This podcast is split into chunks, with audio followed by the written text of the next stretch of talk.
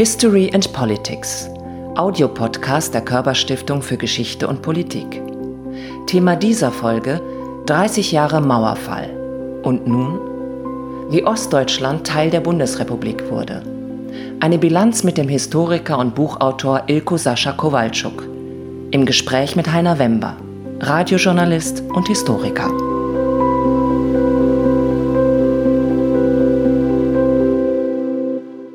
Die reale Mauer durch Deutschland wurde vor 30 Jahren geöffnet. Wir wollen heute, eine Generation später, darüber sprechen, welche imaginären Mauern geblieben oder verschwunden sind, ob sich neue Mauern bilden in Deutschland. Eine wichtige Stimme dazu kommt von Ilko Sascha Kowalczuk, Historiker aus Berlin. In der DDR war Ilko Sascha Kowalczuk unter anderem Pförtner und konnte erst nach 1989 Geschichte studieren. Er publizierte unter anderem zum Aufstand am 17. Juni 1953, zur historischen Deutungshoheit der DDR-Geschichte und zur friedlichen Revolution von 1989. In den kommenden 25 Minuten wollen wir besprechen, wo wir heute stehen, was uns eint und trennt, wie es weitergehen kann. Dabei sind Unterschiede zwischen Ost und West weiterhin klar erkennbar. Zum Beispiel sind in höheren Ämtern in Politik, Wirtschaft, Verwaltung auch 30 Jahre nach der Wiedervereinigung Ostdeutsche noch immer unterrepräsentiert. Herr Kowalczuk, es gibt die Forderung nach einer Ostquote. Was halten Sie denn davon? Also ich bin ein entschiedener Gegner von der Ostquote. Ich bin an sich ein Befürworter von Quoten, nämlich dann, wenn man Strukturen und Machthierarchien verändern muss, und die sich gewissermaßen nicht von allein verändern. Also insofern bin ich immer ein großer Befürworter der Frauenquote gewesen. Bei einer Ostquote gibt es ganz praktische Fragen, die sich meines Erachtens nicht so ohne weiteres beantworten lassen. Und die einfachste ist, wer ist eigentlich heutzutage ein Ostdeutscher? Ihre Kinder kämen ja fast schon nicht mehr in Frage. Sie sind ja in Berlin groß geworden. Ja, aber nicht nur. Wir haben ja auch eine Weile in Bayern gelebt. Da sind die in Bayern zur Schule gegangen. Also da haben die auch andere Erfahrungen gesammelt. Und heute müsste man eben sagen, wer ist eigentlich ein Ostdeutscher? Was macht man mit den Kindern, bei denen der Vater aus Riesa und die Mutter aus Pforzheim kommt? Ganz egal, wo die dann aufgewachsen sind. Dahinter steht ja die Frage, wie löst man das Elitenproblem, dass zu wenig Eliten in Deutschland sich mit einem ostdeutschen Hintergrund gewissermaßen präsentieren Ostdeutsche sind unterrepräsentiert bei den Eliten mit vielen Folgen dabei. Das muss in der Tat gelöst werden, aber es geht eben nicht über eine Quote. Wir haben, glaube ich, vor 30 Jahren alle geglaubt, dass das viel schneller gehen würde, dass es viel schneller keine Bedeutung mehr haben würde. Aber es hat immer noch eine Bedeutung und es wird nach aller Voraussicht nach auch noch eine Weile eine Bedeutung haben.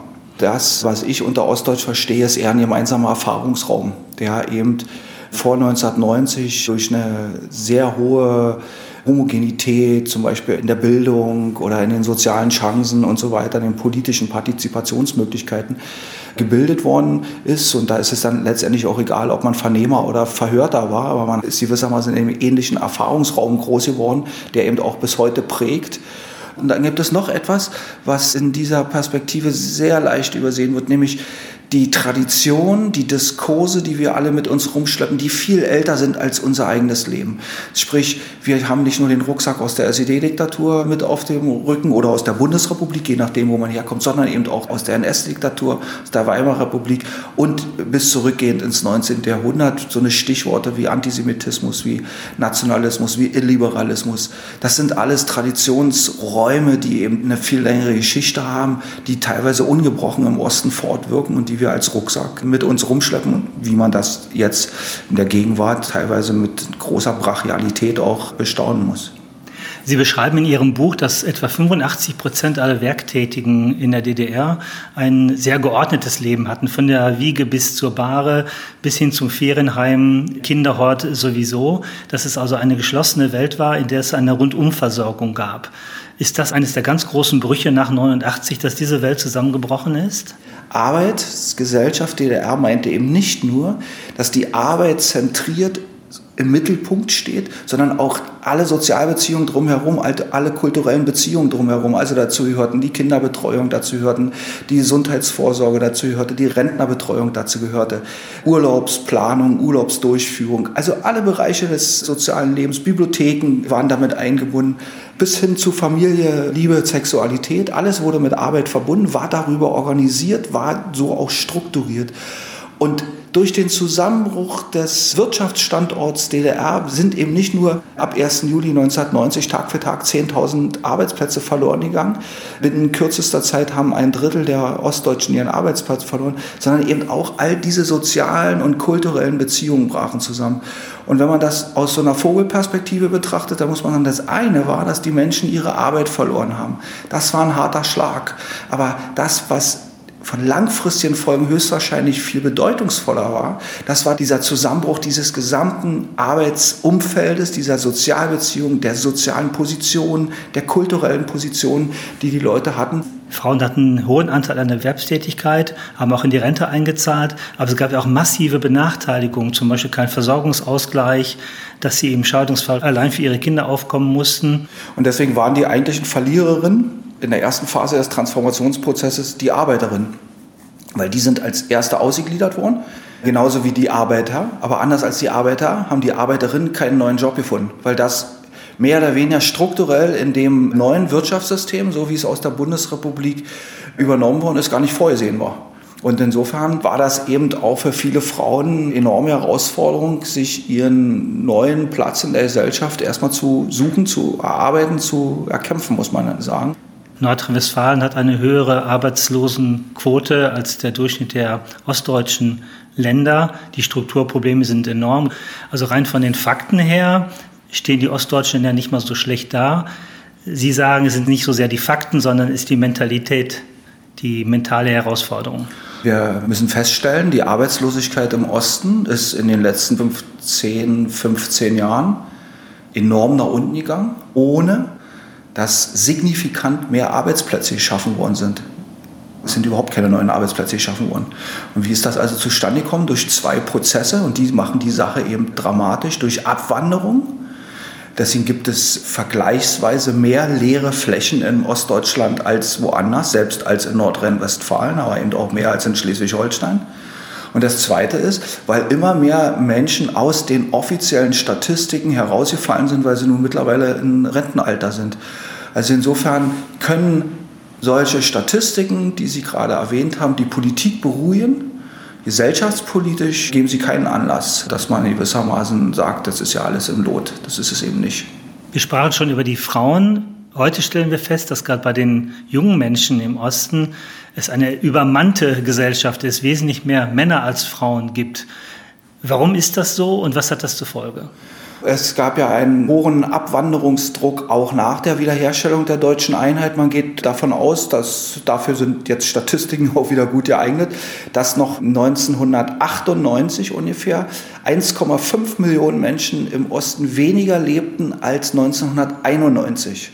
Und wenn man jetzt sich noch überlegt, wie viele Millionen Menschen in den Jahren und Jahrzehnten zuvor Ostdeutschland verlassen haben, und das waren, weiß Gott, nicht immer die schlechtesten, sondern das waren oft hochqualifizierte Leute, da muss man natürlich fragen, wer waren das in den 90er Jahren? In den 90er Jahren sind die Leute gegangen, weil es keine Arbeit gab, weil es keine Ausbildung gab. Und hier schlug sich, glaube ich, eine Folge sozusagen der Gesellschaftspolitik in der DDR nieder, nämlich dass die Frauen anders als in der Bundesrepublik und vor allen Dingen länger als in der Bundesrepublik, also und demzufolge mental schon verankerter, wirtschaftlich auf eigenen Füßen standen. Sie waren schon viel länger unabhängiger von den Männern, daher auch höhere Scheidungsquoten und viele andere Dinge, die man ins Feld führen kann. Und insofern gab es eine viel höhere Bereitschaft, dorthin zu gehen, wo es Arbeit gibt dorthin zu gehen, wo man eine Zukunftsperspektive hatte. Und das führte dann tatsächlich dazu und bis zum heutigen Tage, dass es einen Männerüberschuss in vielen Regionen, insbesondere ländlichen Regionen in Ostdeutschland gibt. Wenn man gerade bei den Jüngeren schaut, also bei den zwischen 20 und 30-Jährigen, da sieht man dann doch eklatante Differenzen zwischen Männern und Frauen. Und das zeigt ihnen, dass die Frauen nach wie vor eher bereit sind, abzuwandern, weil sie mobiler sind. In den letzten zwei, drei Jahren gibt es so eine leichte Umkehrbewegung, dass es also auch eine leichte Zuwanderungsbewegung in Osten gibt. Die ist jetzt nicht so signifikant, die wird medial oft so ein bisschen überhöht dargestellt. Zeigt zumindest, dass dieser Abwanderungsprozess zurzeit offenbar gestoppt wird. Allerdings muss man auch sagen, statistisch gesehen wird der auch nur sozusagen gestoppt, weil es so Zuwanderungen gibt in den Speckgürtel von Berlin und in solche boomenden Gebiete wie Leipzig, wie Jena, wie Dresden. Die kompensieren gewissermaßen die sonstigen Abwanderungsbewegungen, die es immer noch gibt aus den ostdeutschen Flächenländern. Eine Gruppe haben wir noch vergessen jetzt, die Rentner. Die Altersarmut wird sowieso ein Problem. Das wird im Osten auch stärker werden als im Westen. Absolut. Weil? Also weil hier schlägt sich nun praktisch in den nächsten Jahren voll der Transformationsprozess nieder, weil die Leute, die jetzt in Rente gehen, fast alle eine gebrochene Erwerbsbiografie haben. Selbst wenn sie in Lohn und Brot standen, dann haben sie weniger in die Rentenkassen einzahlen können, weil einfach die Löhne und die Gehälter im Osten viele Jahre weitaus geringer waren als im Westen. Und insofern wird es also hier tatsächlich eine große Altersarmut geben. Und da muss die Politik schleunigst handeln. Die Nachbarländer aus dem ehemaligen Ostblock, Polen und Tschechien, wie haben die das denn geschafft, die Transformation? Also, ich bin mir immer noch nicht so im Klaren darüber, ob man sagen muss, zum Glück oder die hatten Pech, dass sie keinen Westpolen hatten oder kein Westtschechien oder kein Westungarn oder Westslowakei. Dieser Zusammenbruch dieser ostdeutschen Wirtschaft, der erfolgte ja dann so radikal, weil das bundesdeutsche System nach dem 1. Juli 1990 übertragen worden ist. Und das war der Nachteil im Vergleich zu unseren ostmitteleuropäischen Nachbarn. Dort ging das alles schrittweise. Das hat man etwas behutsamer angehen lassen. Auf der anderen Seite, es kam eben nicht nur das bundesdeutsche Wirtschaftssystem nach Ostdeutschland, sondern eben auch das bundesdeutsche Sozialsystem und das hat das enorm abgefedert. Diese Abfederung gab es nirgendwo in Ostmitteleuropa. All diejenigen, die dort gewissermaßen hinten runterfielen, die fielen eben auch wirklich ins Uferlose. Das ist so in Ostdeutschland nicht passiert. Insofern sieht man hier große Differenzen. Sie sehen in den ostdeutschen Bundesländern ja so etwas wie ein Globalisierungslabor, so eine Art Melting Pot, wo man schon alles sehen kann, was so auf uns zukommt. Äh, warum? Zwei Dinge sind da interessant. Das eine, wir haben im Ostdeutschland zu beobachten gehabt eine Transformationserfahrung, die vor allen Dingen von einem unglaublichen Tempo begleitet war. Wenn wir jetzt aber praktisch auf den Westen schauen, dann beobachten wir dieses Tempo ganz ähnlich. Wenn wir nochmal zurückschauen, der Übergang von der Industriegesellschaft zur Dienstleistungsgesellschaft in der Bundesrepublik hat ungefähr 25 Jahre gedauert. Für die DDR hat man den gleichen Prozess praktisch über Nacht gemacht. Wissenschaftler sprechen davon, dass das ungefähr zwei bis drei Jahre gedauert hat, was also in der Bundesrepublik 25 Jahre gedauert hat. Dieses unglaubliche Tempo hat natürlich viel mit den Menschen gemacht, mit der Gesellschaft gemacht. Und jetzt beobachten wir sowas Ähnliches. Wir befinden uns inmitten eines rasanten gesellschaftlichen Veränderungsprozesses, den wir immer so mit dem Schlagwort Globalisierung zusammenfassen. Wir haben dafür weder die richtigen Begriffe, noch haben wir das richtige analytische Instrumentarium dafür. Wir stehen eigentlich alle auch so ein bisschen atemlos da drin und schauen irgendwie, was passiert. Und mit dem Osten passiert gewissermaßen innerhalb einer Generation oder innerhalb von zwei Generationen so ein rasanter Wechsel das zweite Mal. Und da ist eben meine These, würde ich behaupten wollen, dadurch, dass der Ostler das eben auch einmal schon in diesem Tempo erlebt hat, reagiert er jetzt bereits erfahren darauf. Wir können beobachten, dass, dass die Menschen dieses Tempo und sozusagen der allumfassende Anspruch dieser Globalisierung einfach überfordern. Und ein Ergebnis dieser Überforderung ist Populismus. Populismus und zwar egal ob links oder rechts. In den 90er und Nuller Jahren war der Populismus im Osten ja von links und seit ein paar Jahren kommt er von rechts.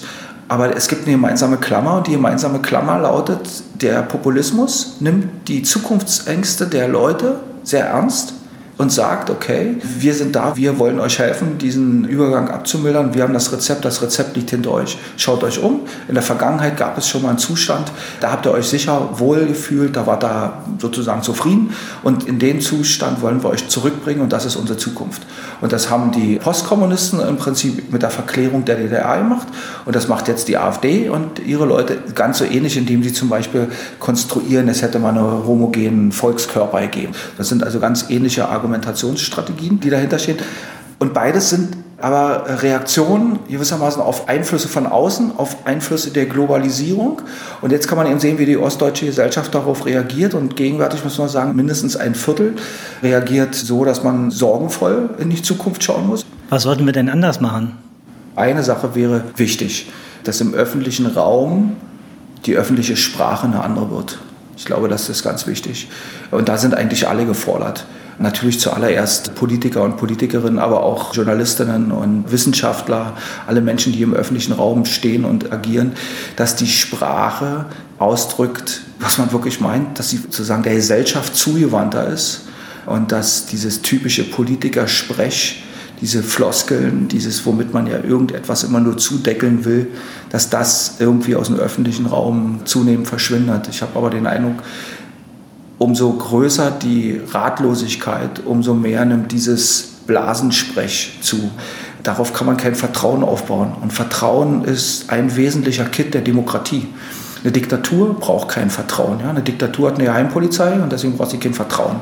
Aber eine Demokratie baut ganz wesentlich auf Vertrauen auf. Gerade die repräsentative Demokratie, die gerade im Osten und in den postkommunistischen Staaten auf so große Skepsis stößt. Auch deshalb, weil es viele dort nicht verstanden haben, weil es vielen dort auch nicht erklärt worden ist, was repräsentative Demokratie eigentlich heißt. Und ich glaube, das ist so ein ganz wichtiger Punkt im Gespräch auch wieder Vertrauen aufzubauen und irgendwie auch aus diesen ganzen Hassecken rauszukommen, die diese Gesellschaft ja mittlerweile so stark fragmentieren, dass das ja teilweise auch körperlich kaum zu ertragen ist. Die Begriffe Freiheit und Demokratie werden nicht hochgehandelt in Ostdeutschland mehr. Naja, da haben Sie vollkommen recht. Das Problem ist, dass diese Werte im Westen auch fallen. Das ist eher besorgniserregend, dass also insgesamt die Zustimmungswerte zu der repräsentativen Demokratie, zum Parlamentarismus abnehmen. Im Osten muss man dazu sagen, hat das aber natürlich eine andere Vorgeschichte als im Westen. Es gab so einen Mythos, alle wären gegen die SED gewesen, alle hätten die Revolution gemacht und dann hätten alle die deutsche Einheit gewollt. Das ist eben ein Mythos. Also eine Revolution wird niemals von allen gemacht, sondern müsste man fragen, wenn alle dabei sind, gegen wen eigentlich? Und auch in der DDR war das so, es gab eine Minderheit, eine kleine Gruppe von Leuten, die die Revolution gemacht haben im August, September, Oktober. Die einen sind abgehauen, die anderen haben auf der Straße demonstriert und haben sich in neuen Organisationen wie im neuen Forum zusammengeschlossen. Und dann gab es eine kleine Gruppe, die das System verteidigt hat und die große Masse stand hinter der Gardine und wartete ab. Und das ist ganz normal, immer bei Revolutionen so, das ist nichts Ungewöhnliches. Und dann fiel die Mauer durch die Revolution und auf einmal haben ganz viele Menschen ganz neue Zukunftserwartungen gehabt, auch übersteigerte Zukunftserwartungen, in denen bereits der tiefe Fall in den 90er Jahren vorprogrammiert war. Und nun passierte etwas, worüber viel zu wenig gesprochen wurde. Die Menschen sind praktisch in ein neues politisches System gespült worden, ohne dass ihnen das jemals jemand erklärt hätte. Sie kamen in eine repräsentative Demokratie, in einen Rechtsstaat, in einen freiheitlichen Staat, ohne dass ihnen jemand die Institutionen, die Verfahrensweisen, das Regelwerk erklärt hätte. Und wenn man in so ein neues System kommt, dann sind ganz häufig die Ersterfahrungen, die man mit dem neuen System hat, nicht unerheblich. Und für Millionen Menschen im Osten waren die Ersterfahrungen mit diesem neuen System alles andere als erfreulich. Das waren Erfahrungen mit Institutionen, die sie bisher in ihrer Biografie gar nicht kannten. Arbeitsämter, Sozialämter, Sozialgerichte, neuen Vermietern etc. Und viele fielen gewissermaßen ins soziale dichte Netz. Aber diese Erfahrungen waren auch nicht die besten Voraussetzungen, um eine neue Identität oder auch eine Identifikation mit dem neuen System aufbauen zu können. Und darunter, also unter diesen Anfangsstartschwierigkeiten, leidet praktisch seither die Zustimmung zur parlamentarischen Demokratie, zur repräsentativen Demokratie, zu Freiheit, zum Rechtsstaat. Das vererbt sich mittlerweile in Ostdeutschland und das scheint mir ein großes Problem zu sein. Es ist auch vielfach davon berichtet worden, dass wenn gerade kleinere Kinder irgendwie ihre Eltern nach ihrer Vergangenheit gefragt haben, warum sie jetzt einen neuen Beruf haben, warum sie jetzt keine Uniform mehr anziehen, warum sie das und das nicht machen, dass da oft mit eiskalten Schweigen darauf geantwortet wurde, weil die Eltern das also auch gar keine richtigen Antworten hatten, was sie dazu sagen wollten. Also da gab es ein großes Schweigen, das ist vielfach beschrieben worden. Und ich bin mir ganz sicher, das wird eines Tages auch aufbrechen. Wir wissen alle bloß noch nicht wie. Wir glauben immer, dass das alles so passieren muss wie 68. Aber es heißt 68, weil es 68 war. Es gibt in der Europäischen Union ja eine Unterscheidung zwischen ehemaligen Ostblockländern und den ehemaligen Westländern. Und die Tendenz zu mehr Autorität man eher sieht in den östlichen EU-Staaten, auch die Affinität zum Beispiel zu Russland. Ist das so, dass diese Grenze durch Deutschland verläuft? Das würde ich auch so sagen. Diese Staatsgläubigkeit in der DDR ist die abverlangt worden, die ist im Nationalsozialismus abverlangt worden. die Weimarer Republik hat da nicht so wahnsinnig viel im Koordinatensystem verändern können. Und davor im Kaiserreich, in den verschiedenen Staaten, gerade in Mecklenburg oder in Preußen oder in Sachsen, Thüringen, das waren auch diesbezüglich ganz anders orientierte Staaten als Baden zum Beispiel, ja, mit einer ganz anderen liberalen Tradition. Und das lebte fort, wurde gefördert und ist dann 1989, 90 auch nicht gebrochen worden. Er ist der eine starke Staat, der wankte und den man gerade mit den Füßen davongejagt hat, durch einen anderen starken Staat ersetzt worden, jedenfalls in der Mentalität der Menschen. Und die haben gesagt, okay, jetzt haben wir einen anderen starken Staat und der wird schon alles für mich richten, der ist für meinen Seelenheil verantwortlich. Und das ist in Ostdeutschland besonders extrem gewesen. Aber wenn man heute in unsere ostmitteleuropäischen Nachbarstaaten schaut, dann ist das überall ein ähnliches Phänomen.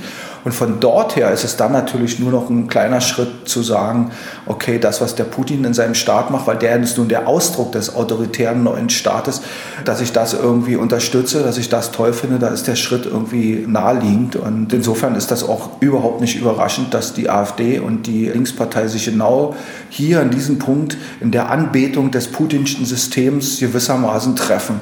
Und da kann man immer nur sagen, zeigt mir eure außenpolitischen Positionen und ich kann euch sagen, was, wenn die mal an die Macht kommen, uns innenpolitisch droht. Letzte Frage an Sie. Ihr Buch heißt Die Übernahme. Ist der Titel von Ihnen? ja, ist ja mein Buch. Trifft er denn? Naja, er provoziert natürlich, gar keine Frage. Und er trifft nicht, wenn man sich nur die Phase anschaut, was 89, 90 abgelaufen ist. Da trifft das nicht. Aber wie dann der Einigungsprozess, der Transformationsprozess ablief, da ist das schon, glaube ich, ein sehr passendes Bild. Leider. Ist das Interesse groß an Ihrem Buch? Ja. Ist das ein gutes Zeichen? das ist eine gute Frage, muss ich sagen. Also als Autor und als Mensch, der sozusagen davon profitiert, finde ich das natürlich klasse. Als gesellschaftspolitischer Mensch, als jemand, der sich für Gesellschaft interessiert, ist Ihre Frage wirklich nicht schlecht, weil da muss ich natürlich sagen, ist wahrscheinlich eher ein schlechtes Zeichen. Herr Kowalczuk, vielen Dank für das spannende Gespräch. Bitte schön, vielen Dank.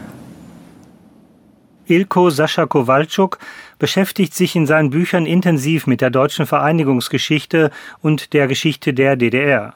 Sein neuestes Werk aus dem Jahr 2019 trägt den Titel Die Übernahme, wie Ostdeutschland Teil der Bundesrepublik wurde. In der nächsten Folge von History and Politics reden wir über die Weltwirtschaftskrise von 1929 und die Lehren daraus für die heutige Politik. Alle bisher erschienenen Podcasts finden Sie ebenfalls unter www.körper-stiftung.de und überall dort, wo es Podcasts gibt.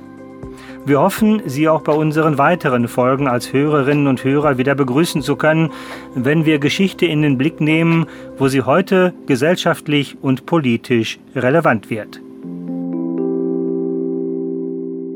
History and Politics. Audiopodcast der Körperstiftung für Geschichte und Politik.